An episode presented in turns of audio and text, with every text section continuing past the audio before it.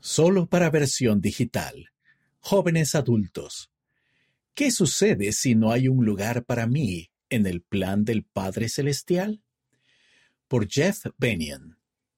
Solía hacerme esta pregunta con mucha frecuencia, pero me he dado cuenta de que todos tenemos un lugar en el reino de Dios.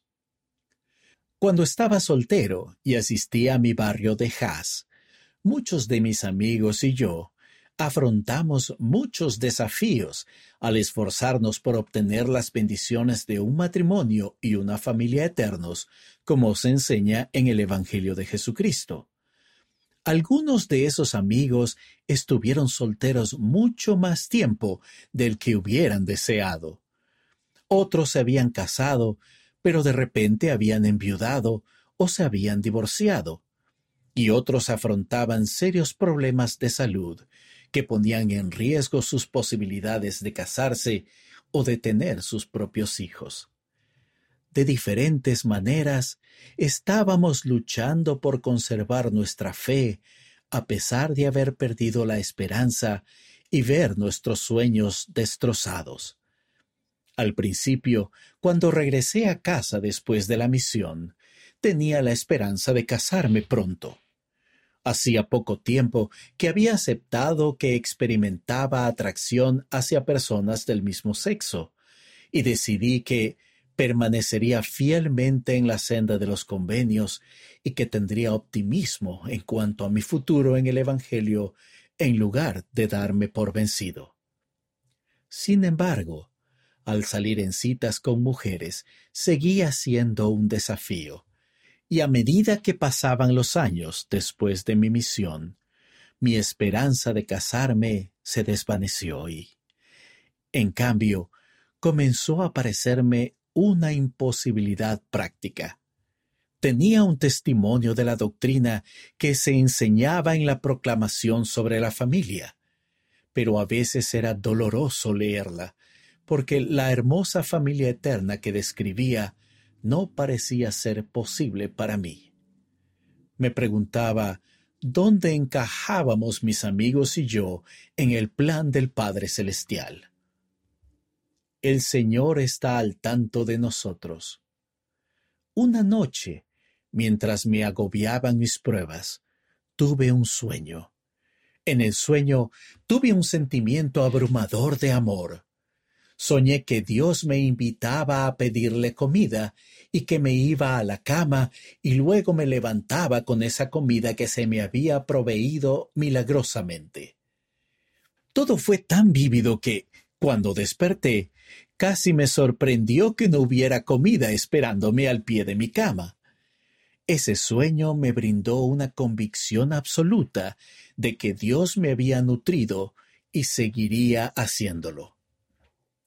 Me quedé pensando en el sueño todo el día y tuve un vago recuerdo de un relato sobre un profeta agotado del Antiguo Testamento que se fue a dormir y se despertó frente a una comida que le había proporcionado un ángel. Pero no podía recordar de quién se trataba.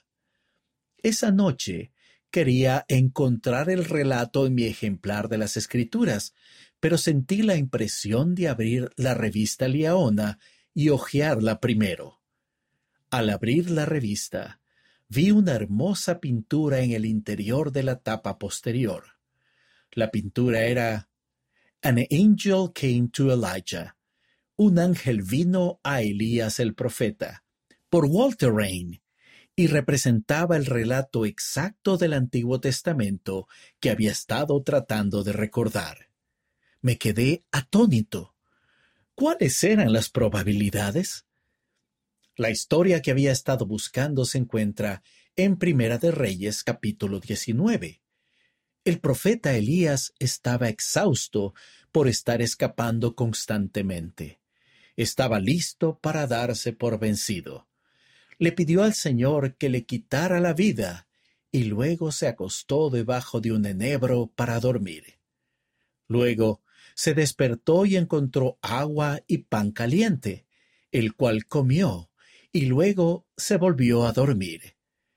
Entonces, por segunda vez, un ángel lo despierta y le dice, Levántate, come, porque el camino que te resta es demasiado largo para ti. Y al hacerlo, finalmente caminó con las fuerzas de aquella comida cuarenta días y cuarenta noches. Para mi mayor asombro, en el mismo ejemplar de la revista había un artículo tocante a la atracción hacia personas del mismo sexo que acrecentó mi fe. Me asombró cuánto se preocupaba el Señor por mí.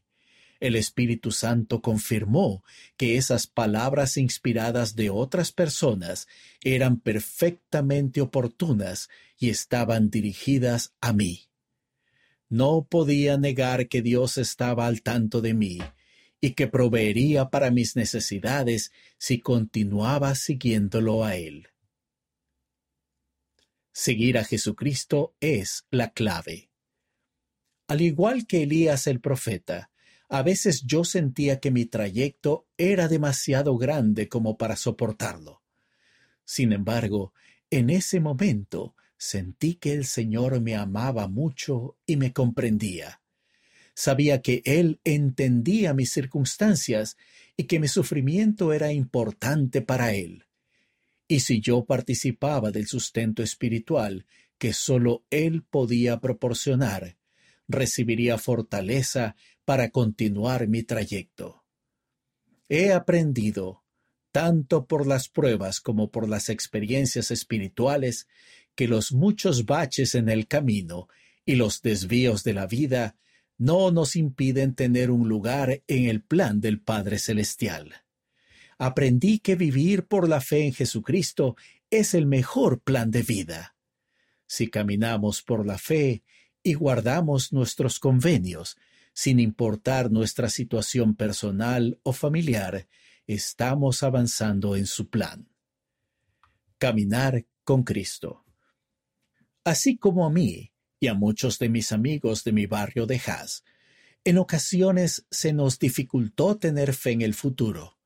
Conozco a muchas personas en la actualidad que se encuentran en circunstancias únicas que los hacen sentir que no pertenecen al plan de salvación de Dios.